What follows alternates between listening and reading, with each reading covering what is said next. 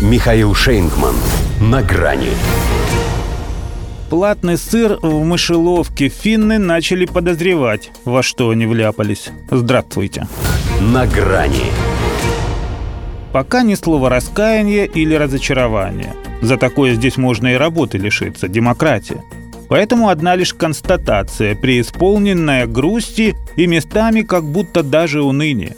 А ведь это не последние люди в их военном ведомстве. Нью-Йорк Таймс специально к ним обратилась, чтобы спустя полгода после скоропостижного присоединения к НАТО сознанием дела оценили блестящие перспективы в Альянсе. Вышло как-то тускловато. Вступление в НАТО – это дорого.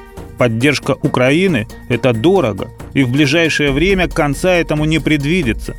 Запричитал, словно и не мужик вовсе, директор по оборонной политике Минобороны Финляндии Яни Кусила – Интеграция потребует большего. В вопросах военного планирования мы должны быть способны внести свой вклад в коллективную оборону за пределами наших границ, а это что-то новенькое.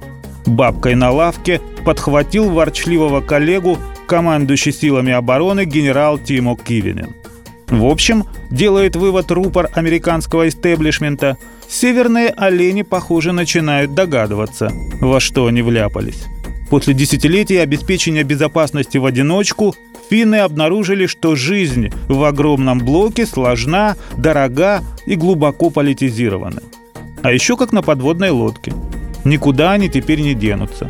Как признает издание, прошедшее с головокружительной быстротой присоединение к НАТО, возможно, было самой легкой частью. Собственно, поэтому эта часть так и называется – вступление. А вот дальше начнется самое интересное – изнурительно тяжелый процесс адаптации со всеми финансовыми, юридическими и стратегическими препятствиями. Словом, попали. Это раньше, напоминает Нью-Йорк Таймс, членство в Альянсе считалось дешевым преимуществом, а теперь он предъявляет весьма обширные требования. В Суоме тоже, вероятно, думали, что накроются единым ядерным зонтиком и будет им счастье. Но, во-первых, ради него надо все бросить и кликать на себя беду, подобно пятачку, создавая видимость того, что, кажется, дождик начинается, а они до поросячьего визга прежде только напивались.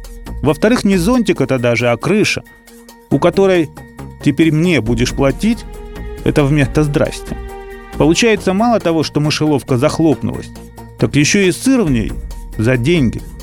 Но власть финская смирилась с положением, затеяла мышиную возню — и забор на границе с Россией ставит, и русофобию культивирует, и готовность всю страну отдать под базы НАТО изъявляет.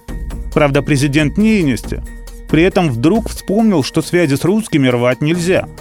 Но это он скорее для конспирации, чтобы мы ни о чем таком не догадались.